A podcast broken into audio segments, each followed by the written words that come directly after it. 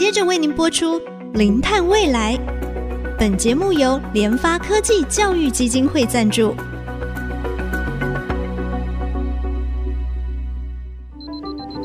前瞻能源新方向，以科学与科技迈向近零碳排，智慧永续，与您一同开创零碳未来。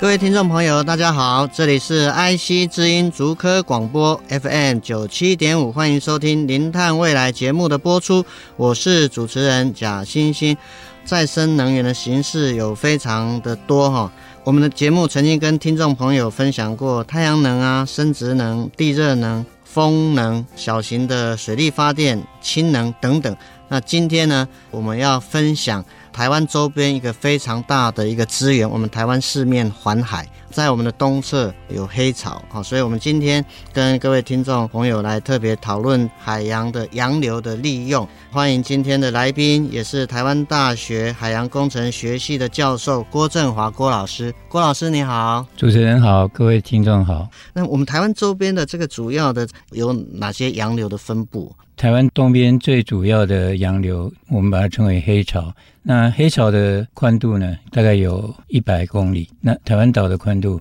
大概一百四十公里，所以这是一个非常强大的水流。另外一个是因为地球自转的关系呢，这股洋流终年不断的哈由赤道上来，因为地形的影响呢，它就沿着台湾的东部往北方走，经过呃宜兰之后呢，就流到日本那里去。这个黑潮洋流呢，应该是说台湾跟日本独特拥有的海洋能的资源。老师，那洋流发电它的原理，还有它有没有分什么类型呢？不同的类型？呃，洋流发电基本上我们分为潮汐还有海流。那黑潮是属于海流这个类型的。那潮汐的话呢，就是利用潮差，就是潮水来跟潮水退去，水头的高度所产生的水水流。潮汐的部分一天会有两次，或是两次以上的方向的变化。那水流在改变方向的时候，会有一个主要的潮跟比较弱的潮，会跟那个日期有关系。所以这个是潮流的部分。那洋流的话，就是我刚才跟各位提到那个黑潮呢，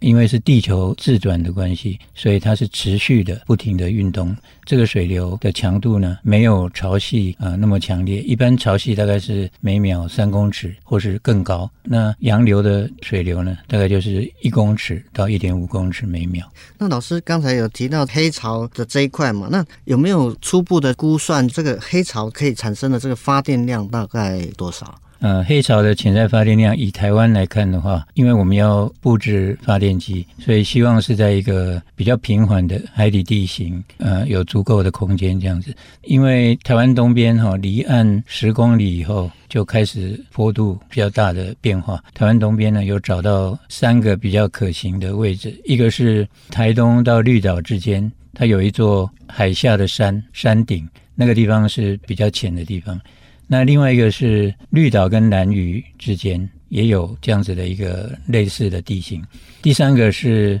花莲宜兰的外海，那边有一个海底的平台，一直连到呃与那国岛那边，所以那边也是一个可行的地方。那一般水流比较强的地方，公认是在绿岛跟台东之间，它通常都是用每平方公尺的面积能够产生多少千瓦这样来算。在绿岛跟台东之间是平均大概是五个 gigawatt，哇！南屿跟绿岛之间差不多也是五个 gigawatt，然后花莲外面宜兰花莲那边，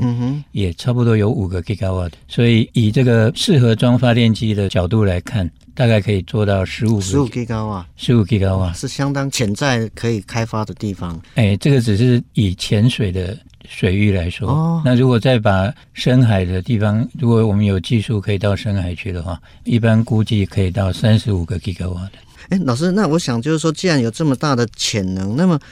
为什么我们现在国内在洋流发电这一块比较少在新闻上或是在媒体上看到？是它这个洋流发电有没有一些困难点？呃，过去的话，我们认为在海洋里面装这个发电机是困难的，因为过去我们在那个水下技术这方面比较没有注重。在海洋工程方面偏重于港湾的呃那个建设方面，那水下技术这个部分呢，近年来哈，因为呃牵涉到一些国防的因素，所以我们慢慢的把一些研究或者工业的能力呢发展到水下去了。所以之前觉得很困难的部分呢，现在在黑潮发电上面来讲，可能就不会是。像以前那样的情况变得更可行。洋流当然经过我们这个台湾周边，然后往日本去嘛。那如果我们在这边拦截之后，那日本下游国家会不会叫？嗯、呃，这个在那个我们国家有一个国家能源计划第一期的时候，就有一些专家哈针对这个问题来探讨。比如说我们在绿岛、台东之间做一个横向的拦截。把那个洋流拦起来，或者是顺着那个流向去拦，呃，会发生什么情况？是用那个数值模拟的方式，嗯哼，来探讨。那会发现说，不管是横向或是顺着洋流的方向去做拦截的话，黑潮的水哈，由南到北被拦住的话，它就会从东边补进来。那这个补进来的结果，就会让那个黑潮的动量还是保持之前的那个数值。呃，我们也知道了，日本它是太阳能发电全球大概第三大哦，那它其实也大力的投资在海上风电，是不是？秦老师跟我们听众分享，那日本他们在洋流发电它的目前的成效推动的方向到底是怎么样？那么欧美的国家呢？啊，日本比我们进度呢稍前一点，到二零二一年，也就是去年呢。他们已经有一个一百千瓦的那个洋流发电机，在九州外面的叫做一个口之岛，水深一百公尺的地方来做拖曳测试。那日本的进度就是，他们一开始是由东京大学来主导设计洋流发电机的一个雏形。然后做一些水槽的实验，那接着就开始有三井重工，然后还有一些其他的配合的厂商，比如说储能的或是发电机的厂商配合，然后形成一个产业的联盟。那它是在那个日本有一个叫做 NEDO 新能源开发机构所主导，那持续的在做这方面的研究。目前他们的进度看起来就是比台湾的规模大一点，但是仍是在测试的阶段。哎，那那个美国那边？不知道有没有，哦、就是大西洋那一边，美国那边主要是佛罗里达 Atlantic University 哦，哦那间大学，嗯、他们的有一个实验室，一个老师在那边主导。他们目前看起来就是呃有一点暂停的迹象，但是他们的论文持续的在发表。哦，是是，刚才从老师分享就是说，日本他们是透过学校，然后结合产业。当然，政府的部门是应该是有一个 NEDO 新能源的这个联盟啊，它来去 support 整个啊学校跟产业界形成一个产业联盟，在推动整个洋流发电的一个方向。那当然，目前刚才根据老师的说法，日本它现在也是属于在这个测试的一个阶段嘛。好，那美国它就停摆下来。好，那我想就是说，我们节目先进行到这边，我们休息一下，稍后回到我们零碳未来节目的现场。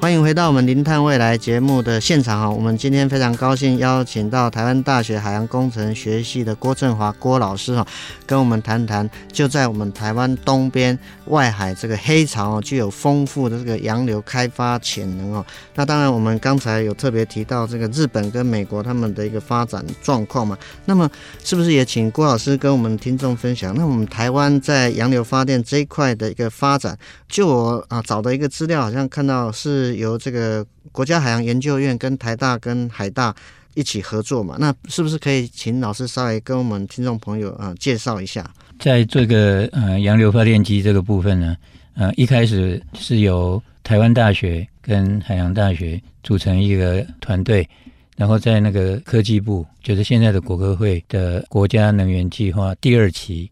有支持我们。然后那个时候呢，因为那是一个产学合作计划，所以台湾造船公司也有提供固定比例的研究经费给我们。这个脐橙呢，三年之间呢，我们发展了这个一种叫做浮游式的黑潮发电机。浮游式的意思就是，它是用一个底定的方式哦，锚定的方式，是固定在海底，是固定在海底，然后用一个缆线把洋流发电机浮在那个水面附近。那因为水面的水流比较强，那黑潮也是这样子，就是这个海流的剖面在水面呢，我们尽量把那个浮游式发电机放在那个地方。那在这个研究过程里面，这个团队就发展了怎么样控制它的上升下潜深度控制，还有发电机的叶片的设计，那还有发电机的直流无刷的驱动的这种发电机的设计，嗯、那以及它的结构和轴峰。怎么样让它在水里面保持啊没有生物附着，或者是小量的生物附着，不会造成太大问题？这样子的一些基本的技术，那这个是 NEP Two，也就是国家能源计划那个时候的成果。那最后展现的一个成果就是一个八百瓦的小发电机。那它的测试地点就是在我们系上台大工程科学及海洋工程系的船模水槽里面啊，我们来测试这个八百瓦的。那时候性能都跟我们设计的是符合预期。那之后，海委会下面的国家海洋研究院呢支持，就把这个八百瓦的发电机呢，把它尺寸放大到现在的这个尺寸，就是十千瓦。这个十千瓦的发电机，我们还是完全根据那时候啊科技部的那个成果呢，我们只是把它实做出来，那放在台南、高雄。啊，以及今年和中山大学合作，在那个小琉球那边来做一些实测，这个过程经过了三年。哦，所以就是我们逐步逐步的在做一些研发设计，这个洋流发电机组从小，然后慢慢到从八百瓦到十千瓦，目前是在整个我们西南部海域那边在做测试嘛？是，今年已经达到二十千瓦，今年到二十千瓦，对。呃，有没有预估，就是说未来放到真的场域，比如说呃绿岛蓝屿那边场域，再做一个模拟的测试吧？是我们的模拟测试方法哈，前两年是用船拖着它模拟在海流里面，也就是跟目前日本的做法一样。今年也就是二零二二年十月份，我们在小琉球呢，就是用锚定哦，用一个二十五吨的锚定，把它锚在那个海流里面去做发电测试。那未来我们的计划呢，就是说再把它呃放大到一百千瓦，从二十千瓦再放大五倍之后的下一步呢，我们希望再把它放大到五百千瓦。啊，五百千瓦就差不多零点五呃，就是零点五 mega 瓦，就已经达到商转的规模。是是，所以这样子预计的时间点大概还要花多久时间到这个零点五 mega 瓦？是呃一百千瓦，也就是从二十到一百。这个过程我们预期两年可以做完，包括它的实测、锚定的测试，哈，就是长期发电测试。再从那个一百千瓦到零点五兆瓦呢，我们预期大概两年到三年可以完成。是是，哎，老师，在这个测试实做的过程当中，您觉得就是说它最困难的地方，还有需要突破的点是在哪里？那当然，因为我我本身学气象嘛，因为其实我们台湾东边也有很多台风啊。那这个洋流发电会不会受到影响？或者说，因为刚才老师讲说这个浮游式的这个洋流发电，我就脑袋里面有一个画面，就是你把它锚定在这个海底，就好像拿着气球。那这有台风来，那它不晃晃晃晃晃，会不会不见了？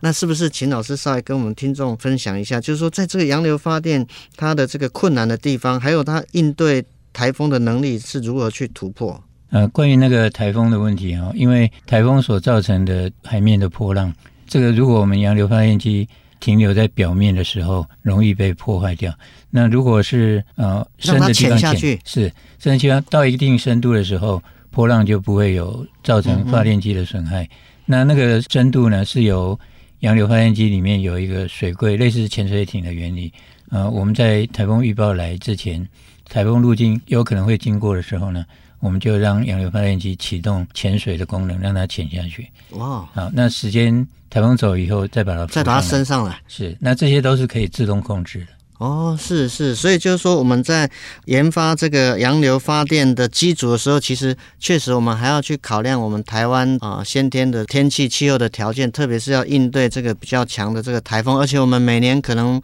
平均大概有三个到四个台风会登陆我们台湾。可能平均有六个到八个会接近到我们邻近的海域，可能都会对我们这个洋流机组造成一些冲击跟影响。不过老师这边有特别提到，在技术上面，目前这个是已经可以被克服了。那老师，我想就是说，如果说我们从我们国家在推动这个啊洋流发电，好像在我们整个二零五零净零碳排的一个政策里面，其实比较没有看到它的影子。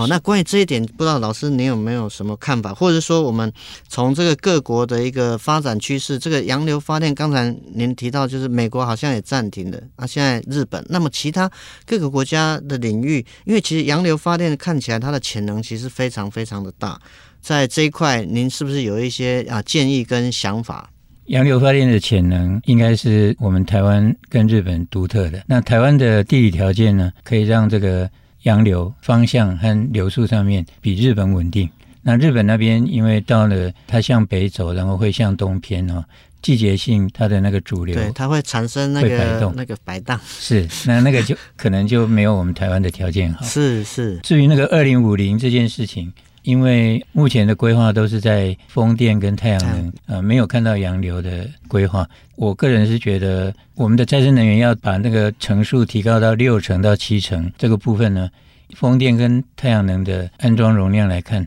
在二零五零的时候，可能还缺个十个 gigawatt。这个是有经过台大有一位谢教授估算出来的。那这个十个 gigawatt，看看有没有办法用洋流能或者是地热能。其他的再生能源来去补上，是是，是。但是我觉得洋流能是很有机会。是是。那我想就是说，最后再请老师跟我们分享，因为看起来逐步去打造可以商转的这个洋流发电，其实还是有一段距离嘛。那我们怎么样去啊创造出一个真的是产业链？再来就是说，我们真的是能够把洋流发电的一个技术呢，它变成一个完整的一个生态。产业链这个部分，因为我们现在的风力发电呢，呃，受制于那个外国的技术，对，非常严重。那洋流能这个可能是我们自己建立本土产业链的一个机会。那这个产业链跟海上风电啊的基本的形态是类似的，比如说海洋工程啊，呃，那个维护还有安装这方面，基本上如果我们在风力发电那边培养出来的能力呢，就很容易。转到这个洋流能这方面，是，那是不是最后再请老师跟我们听众分享？就从您的角度来讲的话，长期从事这个啊洋流发电的一个推动，希不希望我们政府是不是在哪个地方能够帮助我们学界或产业界？我最希望的就是说，因为我们现在已经有一些基础的展示了，那这些基础能力呢，如果有呃产业界愿意投投进来的话。或者是政府的经费愿意投进来的话，我们可以把呃现在的机组放大，然后再增加那个阵列的这种设计呢。现在可以利用离岸风电的一些基础工程，比如说他们的电力的运送啊、变电的设施啊，我们都可以直接把它套用在这个东部的洋流发电。那它的发电量，我相信是不会让。国人不会让大家失望。是是，是，我我想就是说，整个能源的转型哈，当然需要时间，需要不只是需要时间，而且需要资金。呃，这个时间加资金，它的这个累积的这个效应其实是非常非常大。那当然，我们政府目前在再生能源的推动之下，啊，目前在台面上就是太阳能、风能，当然啊，CCUS、氢能等等，还有储能的一个发展。但是呢，我们在地热能、生质能，乃至于是洋流能，其实都还是真的需要我们政府资金的一个挹注，还有整个政策法规的一个推动，才能够让我们台湾在二。零五零年，真的没有缺电的危机啊！我想我们今天再次非常高兴哈，我们邀请到台湾大学工程科学及海洋科学学系的郭振华郭老师啊，我们再次谢谢我们的来宾啊，我们的节目就进行到这边啊，我们的节目呢啊，除了在我们的官网 AOD 可以随选随听以外，也已经在 Apple Podcast、Google Podcast 还有在 KKBox 上线了，欢迎我们听众搜寻“零碳未来”四个关键字啊，并且按下。订阅才不会错过我们每一集精彩的节目，感谢大家收听，我是主持人贾欣欣，下周同一时间我们再会。好，谢谢各位。